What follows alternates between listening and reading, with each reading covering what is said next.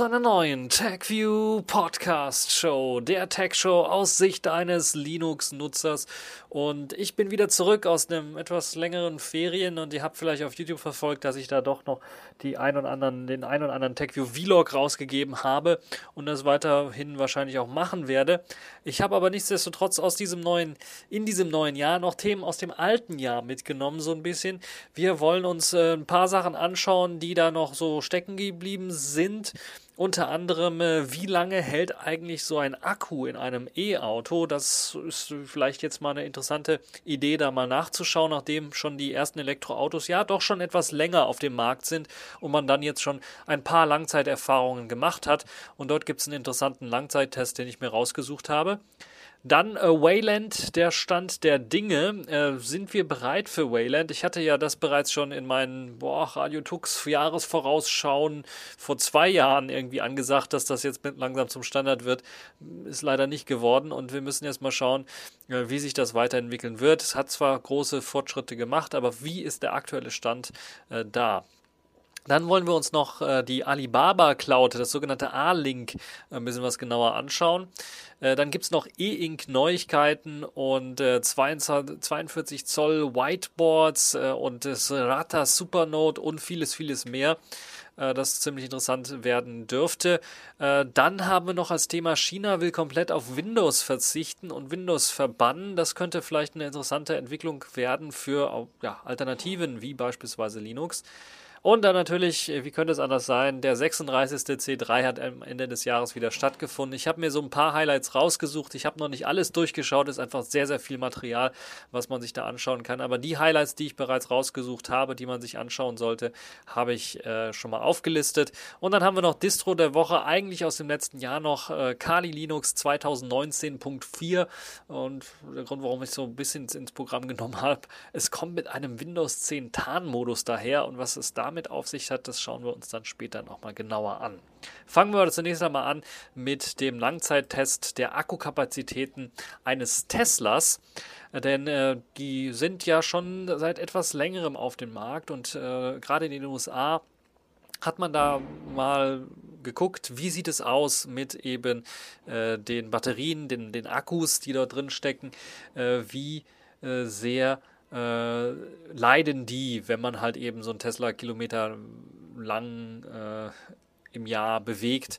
Und äh, eine Gruppe von Tesla-Fahrern, äh, die meisten wohl aus den USA, weil es halt eben dort am längsten schon existiert, hat die Daten über die gefahrenen Kilometer und den Verlust ihrer Akku Akkukapazität im Fahrzeug äh, in einer Datenbank zusammengefasst und fast 600 Fahrzeuge sind da beteiligt. Das ist noch nicht ganz viel, aber das ist schon mal etwas, um ein bisschen Statistik machen zu können. Und das sind alles die Fahrzeuge vom Typ S, weil das halt eben das, glaube ich, das erste Modell ist, was Tesla rausgegeben hat. Und äh, die Gesamtfahrleistung dieser Fahrzeuge beträgt etwas mehr als äh, 23 Millionen Meilen. Das sind etwa 38 Millionen Kilometer. Also eine ganze äh, Reihe von Daten, die da gesammelt werden können. Und äh, ja, nach sieben Jahren, äh, die dieser, äh, dieses Modell quasi schon auf dem Buckel hat, äh, ist im Schnitt, im Durchschnitt die Akkukapazität noch bei 93 Prozent. Das ist also schon recht noch ordentlich. Also noch, wenn ich mir überlege, wenn ich mal so ein Smartphone habe, kann das schon mal sein oder ein Laptop oder sowas, dann ist nach sieben Jahren der Akku eigentlich schon tot. Da habe ich ihn schon zweimal ausgetauscht oder sowas. Und auch beim Smartphone ist nach zwei, drei Jahren Schluss. Ähm, wobei natürlich so ein Smartphone häufiger aufgeladen wird als wahrscheinlich so ein Auto. Naja. Mit 93 Prozent ist man also noch immer noch gut dabei, kann man durchaus sagen. Und nach sieben Jahren ist das relativ ordentlich. Also da hat man fast keine, keine Verluste. 7 Prozent Verlust, ja, geht noch. Ja, der was hat diese Statistik, die da gesammelt worden ist, noch so für Neuigkeiten gebracht? Zum einen äh, die Tesla-Fahrer, die fahren pro Jahr im Durchschnitt etwa 16.000 Meilen, also etwa 26.000 Kilometer. Und äh, das Groß der Käufer hat sich äh, die große Version mit 85 Kilowattstunden Akku geholt und nicht die kleinere Version mit 60 Kilowattstunden Akku. Und ja, deshalb äh, soll eben dann äh, das hm, äh, in der Statistik auch berücksichtigt worden sein. Aber man hat dann noch Untersuchungen gemacht zwischen denen, die eben den kleineren Akku haben und denen, die den äh, größeren Akku haben und hat herausgefunden, es gibt keinen Unterschied, was eben die, äh, äh, das, das Degradieren des, äh, des, des, Akkus angeht, die Degradation des Akkus angeht, also die, das, das Auflösen des Akkus oder der Akkukapazität, ist im Grunde genommen gleich geblieben. Ja, äh, die Daten stehen zum Download bereit. Also wer selber mal ein bisschen rumspielen möchte, kann das machen und dann natürlich dann auch weiter äh, das Ganze ähm, äh, analysieren. Das Interessante an der Geschichte ist, dass ähnliche Daten auch bereits schon von einem niederländisch-belgischen äh, Tesla-Forum im April geleakt worden sind oder man auf ähnliche Werte gekommen ist dort im Forum, also auch die Community auf ähnliche Werte gekommen ist, was natürlich dann das Ganze noch so ein bisschen bestärkt, dass es wahrscheinlich dann auch wirklich ähm, richtige Werte sind, die hier aus der Statistik herausgelesen werden können. Also wir können was Positives berichten über Elektroautos jetzt im Langzeitbericht, sieben Jahre ist eben die, die, die, die Akkukapazität äh, kaum. Äh, die hat da kaum gelitten. Und äh, das merkt man ja auch, hört man auch teilweise, wenn man sich mal ein paar Automagazine anschaut, durchliest oder vielleicht im Internet mal anschaut und es da um Elektroautos geht, um auch gebrauchte Elektroautos. Da sieht es meistens so aus, dass da manchmal, also meistens ist da noch der Originalakku verbaut und der hat meistens immer noch eine sehr, sehr gute Kapazität. Da ist also nichts, was irgendwie Probleme bereiten äh, sollte bei diesen Elektroautos. Also das ist eine schöne Sache. Wo wir bei schönen Sachen sind, kommen wir mal zu Wayland und dem Stand der Dinge. Dort hat äh, Samuel Village einen interessanten äh, Beitrag Are We Wayland Yet geschrieben. Und da geht es halt eben darum, äh, wie sieht es denn jetzt aus mit Wayland? Warum sind wir immer noch nicht geswitcht? Warum haben wir immer noch hier und da äh, X als Standard äh, Desktop. Bei Ubuntu beispielsweise ist man sogar gewechselt und äh, dann wieder zurückgewechselt, äh, kurz vor einem LTS-Release. Und wie wird das denn jetzt aussehen mit äh, der Geschichte? Was wird alles äh, unterstützt? Und äh, das Ganze ist aus einer Sway-Geschichte heraus äh, geschrieben. Wer Sway nicht kennt, Sway ist im Grunde genommen so eine Art ähm, i3 für Wayland. So hat das Ganze eigentlich angefangen, hat sich dann aber zu einem Framework, glaube ich, äh, hochentwickelt, das einem ermöglicht, einfach Fenstermanager auf Wayland laufen zu lassen oder einfach ein, ein Framework zu bilden, um Fenstermanagern, die jetzt auf X laufen, die Möglichkeit zu geben, auch auf Wayland lauffähig zu sein. Und dann gibt es natürlich ein paar äh, Besonderheiten, die jetzt hier beschrieben worden sind, unter anderem natürlich ein paar Wayland-spezifische Anwendungen, die äh, es geben muss, wie beispielsweise um Screenshots zu machen oder ein, ein, ein Locking des Bildschirms, äh, eine Sperre zu machen und äh, ja, Statusbar, Messagebar und so weiter und so fort oder auch eben auch äh, die Möglichkeit des, des, rote, äh, des Rotfilters mit einzubauen und so weiter und so fort. Das wird jetzt hier alles hier beschrieben. Und wie sieht es mit dem Programm aus? Was läuft denn alles auf Wayland und was, wo braucht man dann eventuell X-Wayland, um beispielsweise im Web browsen zu können ordentlich und äh, all die Geschichten und was sind für äh, ja, Variablen äh, werden da benötigt für die einzelnen Programme, weil da noch wirklich ziemlich Wildwuchs herrscht. Also Mozilla hat eine eigene Variable für Wayland, um dann in Wayland starten zu können. Qt hat eine eigene Variable für Wayland, um in Wayland starten zu können. GTK, Clutter, ah, wie sie alle heißen, haben eigene Variablen, um eben in Wayland starten zu können. Und das ist natürlich, äh, ja, ein bisschen anstrengend. Also sie, wie sieht es aus? Nicht äh, ganz so gut. Es wird aufgelistet zwischen den Sachen, die richtig gut funktionieren, also zum Beispiel Waybar, also eine nette kleine Statusbar, die da läuft, die einem äh, ein paar Sachen anzeigt, hat kaum Bugs, äh, was das angeht und äh, ja, einige Anwendungen laufen relativ ordentlich, auch schon auf Wayland, äh, ohne großartige Probleme. Was aber nicht so gut läuft, wird auch noch aufgelistet. Und dazu zählt halt eben dieser Wildwuchs, beispielsweise Firefox, äh, ist einfach ähm, momentan auf Wayland noch nicht so wirklich benutzbar. Und das ist halt eben sehr, sehr schade. Es gibt also zu viele Glitches noch. Und auch der Netzwerkmanager macht unter Wayland Probleme. Und die ganzen grafischen Tools, die es dafür gibt, ebenfalls.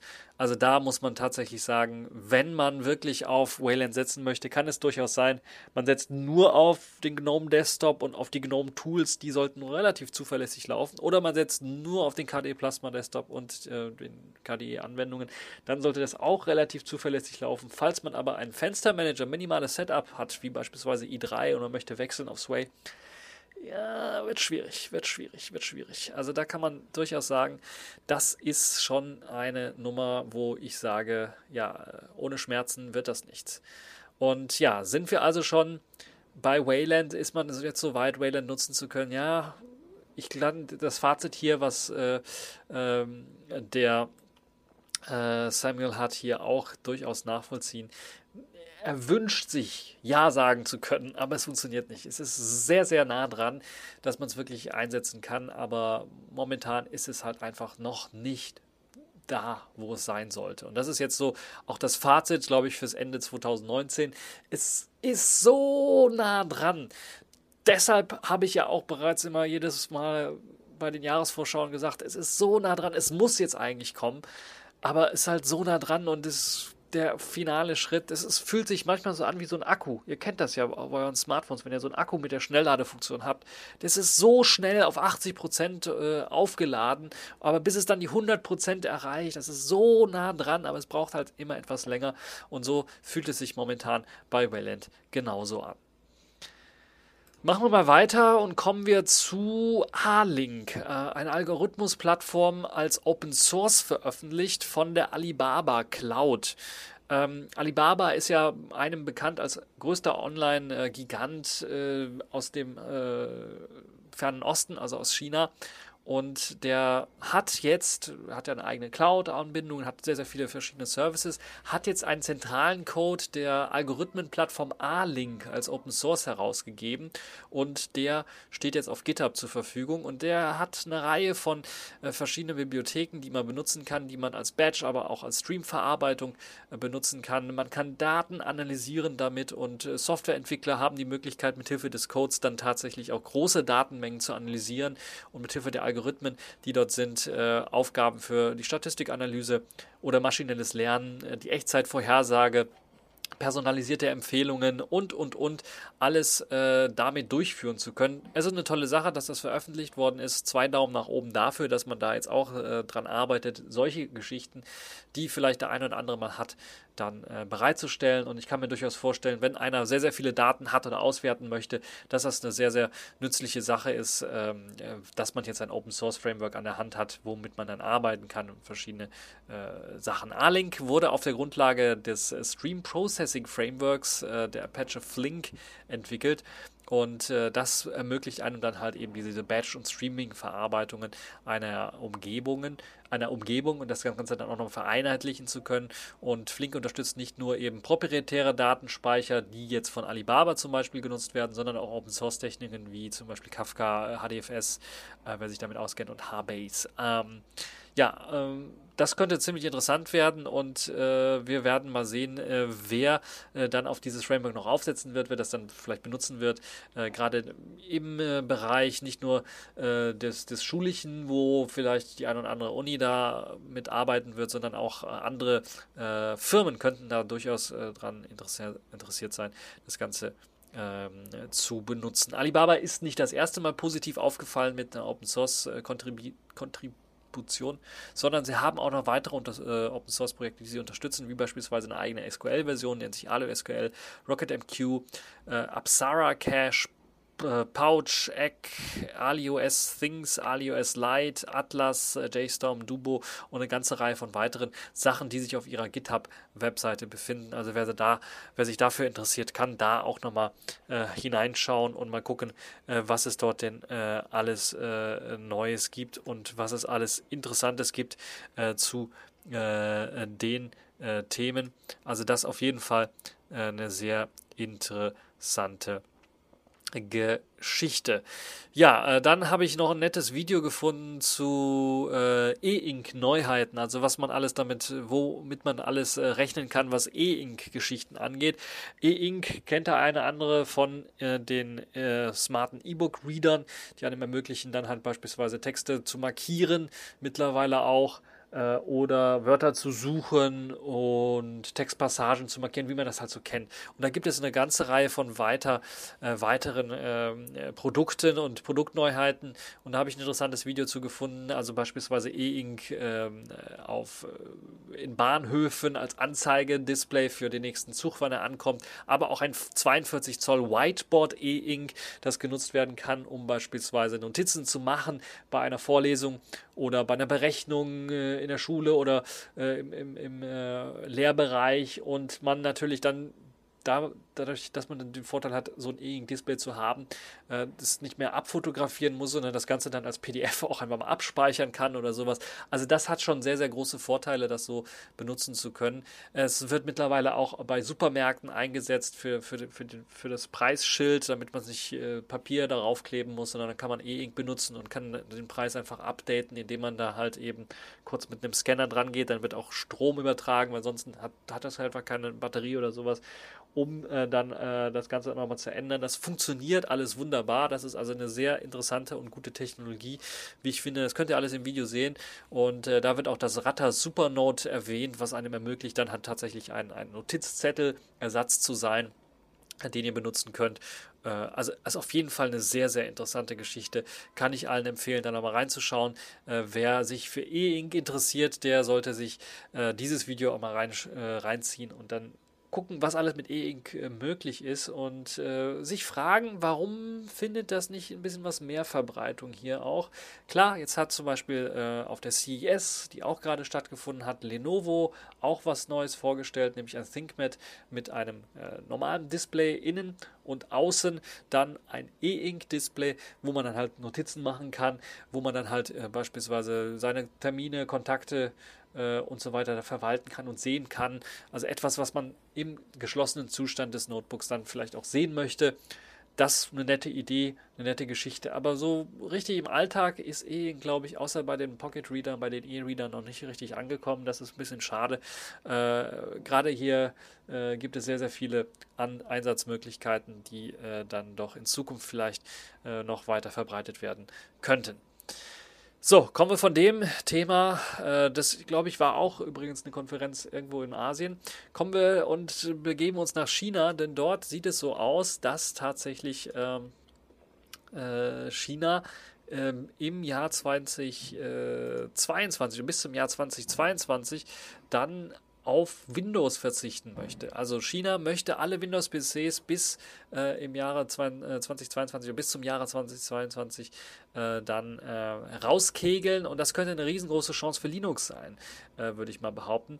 Und äh, ja, da gibt es eine sehr interessante Entwicklung, die dazu führt, dass eben die Kommunistische Partei Chinas gesagt hat, wir wollen eben unabhängiger werden von der US-Administration und gerade jetzt das Huawei-Beispiel und das Android irgendwie und Google für, für Android blockiert wird zeigt uns, dass das keine große, gute Zukunftsplattform ist. Also auf ein Windows 10 updaten, das ist nicht das, was wir wollen, sondern wir wollen jetzt zumindest äh, einen Wechsel wagen und wollen was eigenes aufbauen. Und da spielt natürlich Linux eine Rolle. Es gibt viele Linux-Distributionen, die Staaten fördern und auch entwickeln. Und auch in China gibt es einige Linux-Distributionen, die entwickelt werden exklusiv für China. Ich hatte mal über das Huawei Linux so ein bisschen äh, gesprochen, was da entwickelt wird, äh, das Deepin Linux, äh, was sie da eingesetzt haben. Und äh, es gibt natürlich auch noch eigenständige staatliche Systeme. Und da könnte es ziemlich interessant werden, dass wenn zumindest ja, die chinesische Regierung dann mal auf die Idee kommt, ja, wir wollen nicht auf Windows 10 setzen, sondern auf eine Alternative, dann wird Microsoft natürlich relativ äh, große Verluste dort in China einfahren. Wobei natürlich sich die Frage gestellt werden darf, inwieweit Microsoft nicht sowieso schon teilweise Verluste, gerade im privaten Sektor, äh, was, was, was Windows äh, angeht, Verluste einfährt, weil äh, ich zumindest von vielen gehört habe, da kauft keiner äh, Microsoft Windows äh, äh, auf den PCs, sondern da laufen halt, äh, sagen wir mal, semi-legale Versionen drauf. Äh, und man kann Keys an jeder Straßenecke irgendwie bekommen, falls sie notwendig wären. Ähm, was hat das jetzt für Chancen und Auswirkungen für Linux? Zum einen natürlich erstmal für den domestischen Markt in China. Also China ist also ein, ein, ein, sehr abgetrennter Markt. Ich kann mir kaum vorstellen, dass dann Red Hat irgendwie Erfolg haben könnte oder auch ein Ubuntu Erfolg haben könnte, sondern dann wäre es dieses Ubuntu Killin Edition beispielsweise, also die chinesische Version, extra für China optimierte Version von Ubuntu, die hätte vielleicht ein bisschen was Erfolg, aber auch eben die domestischen Linux-Distributionen, beispielsweise Deepin Linux, da sehe ich eine viel, viel größere Chance, dass das eventuell dort äh, zum Einsatz kommen wird. Und äh, ja, vielleicht wollt ihr eine Linux-Distribution extra entwickeln, äh, dann habt ihr natürlich jetzt die Chance, euch da äh, äh, mit China auseinanderzusetzen und das dann mal anzuschauen. Aber es ist eine interessante Entwicklung, dass eben äh, ja eines der größten äh, Länder der Welt dann auch jetzt sagt, okay, wir wollen Windows komplett loswerden und wir wollen Linux als Alternative einsetzen. Das könnte also ja Auswirkungen haben, äh, was den Support angeht. Oder vielleicht auch ganz einfach auch für uns Konsumenten, vielleicht dann in Zukunft, dass wir Huawei-Laptops dann nicht mit Windows, sondern auch mit einer Linux-Distribution kaufen können. Äh, was ja übrigens schon angefangen hat. Ich glaube, sogar Huawei hat bereits schon äh, ihre ersten Matebooks mit äh, Deepin Linux ausgeliefert. So, machen wir mal weiter, kommen wir zum nächsten Thema und äh, da kommen wir zum äh, Thema 36C3 denn dort äh, habe ich mir einige Videos angeschaut. Ich war leider nicht selber da, Ticket nicht geschafft und dann gab es noch andere Sachen, war auf dem anderen Ende der Welt, habt ihr ja vielleicht auch mitbekommen. Da ging es natürlich auch nicht so leicht, ähm, dahin zu kommen. Habe mir aber ein paar der Vorträge angehört und einer der Vorträge, die ich richtig spannend fand, äh, schon seit etlichen Jahren, glaube ich, schon drei Jahren mit dabei. Es hat angefangen mit den Xerox-Drückern und dann äh, später war es eine Analyse vom, vom Spiegel und dessen Artikel und so weiter. Jetzt ist es Bahnmining geworden. Pünktlichkeit ist eine Zier. Da wurde mal analysiert, wie pünktlich die Bahn in Wirklichkeit ist, also die Deutsche Bahn in Deutschland dann tatsächlich auch ist.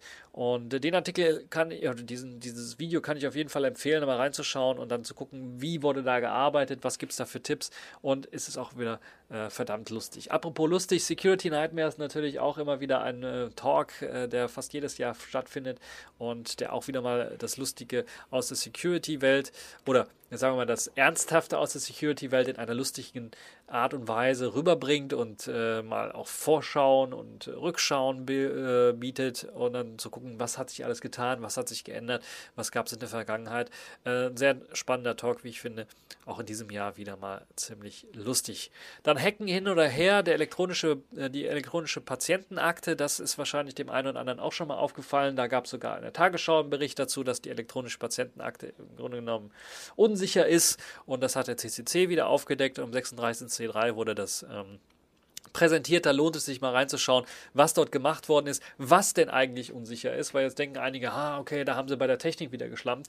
Nee, die haben bei der Organisation geschlampt im Grunde genommen. Die haben sich schon die richtigen Gedanken gemacht, haben aber ja an der einen oder anderen Stelle einfach gesagt, oh, okay, wir haben uns zwar richtige Gedanken machen, wir müssen authentifizieren, wir müssen uns richtig äh, ausweisen, aber ja, keiner prüft den Ausweis. so nach dem Motto. Äh, wer mehr dazu erfahren möchte, sollte auf jeden Fall in diesen Talk reinhören und reinschauen. Der ist sehr, sehr spannend. Dann noch was persönlich sehr Interessantes und Spannendes. Äh, Jans, Jan Spritz, glaube ich, heißt er, von Ubuntu Touch hat einen Vortrag gehalten. Ich glaube, es war ein kurzer äh, kurzer Community-Vortrag oder so.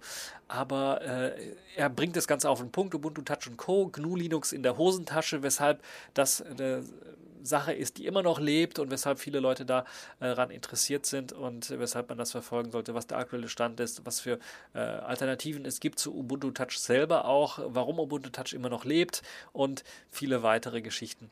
Alles in diesem Talk äh, nachzuhören. Das ist so meine Zusammenfassung dieser der 36C3. Ich weiß, es gibt noch viel, viel mehr Sachen. Ihr könnt euch auf mediaccc.de dann auf der Playliste anschauen, was es dort alles noch gibt und das Spannende für euch heraussuchen. Falls ich noch eine super spannende Talkgeschichte ausgelassen habe, könnt ihr mir das natürlich im Kommentarbereich reinposten als Empfehlung. Auch weil ich habe momentan, äh, komme ich nicht dazu, alle Talks mir anschauen zu können. Da werden Empfehlungen natürlich wichtig. Ein paar habe ich mir natürlich schon runtergeladen und werde mir die ganzen Sachen auch noch anschauen.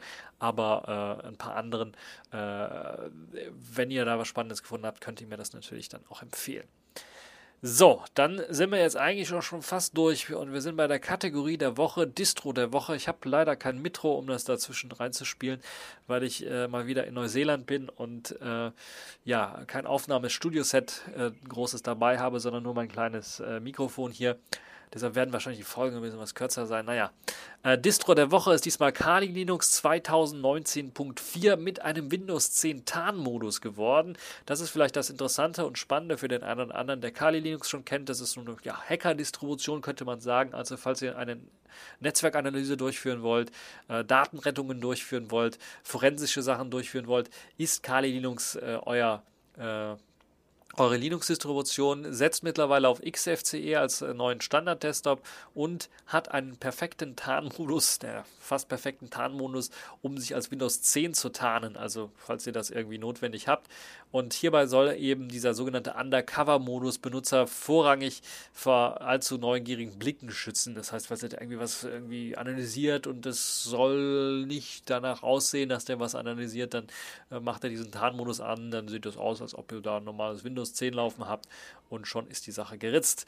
Nun ja, ähm, Kali Linux kommt natürlich natürlich mit diesen äh, digitalen Forensik-Tools, aber auch Penetrationstests daher. Ganz, ganz viele Tools, die man auch schon vorher kannte, sind wieder mit dabei. Und äh, ja, äh, ihr könnt äh, diesen äh, Desktop, der standardmäßig ausgeliefert wird, also der XFCE-Desktop, jetzt auch sogar äh, über das Menü direkt in einen Windows 10 ähnlichen Desktop umschalten. Falls ihr also beim Booten das irgendwie vergessen haben solltet, ist das durchaus möglich, das auch nachträglich noch zu machen. Und das erinnert dann tatsächlich an ein Windows 10 System mit inklusive Icons und äh, allem drum und dran. Also äh, interessante Geschichte. Ja, äh, All die Sachen äh, findet ihr natürlich dann auch in dem Artikel, alles verlinkt. Äh, das Ganze ähm, äh, System, Kali Linux wurde natürlich wieder geupdatet, basiert auf äh, Debian und kommt mit eben der äh, Distribution, äh, kommt mit der Desktop-Umgebung XFCE jetzt daher, glaube ich 4.14 oder sowas müsste das sein. Und äh, natürlich all den Tools, die ihr so kennt, ist äh, ähm, ein bisschen was größer geworden, glaube ich. Äh, liegt als 32 und 64-Bit-Version dann immer noch zum Download bereit und ihr könnt euch das Ganze dann äh, herunterladen. Ich schaue mal gerade nach der Downloadgröße. Äh, 2,6 GB groß etwa äh, in der 64-Bit-Version äh, und auch in der 32-Bit-Version. Es gibt aber mittlerweile auch eine Lite-Version mit 1,2 GB nur.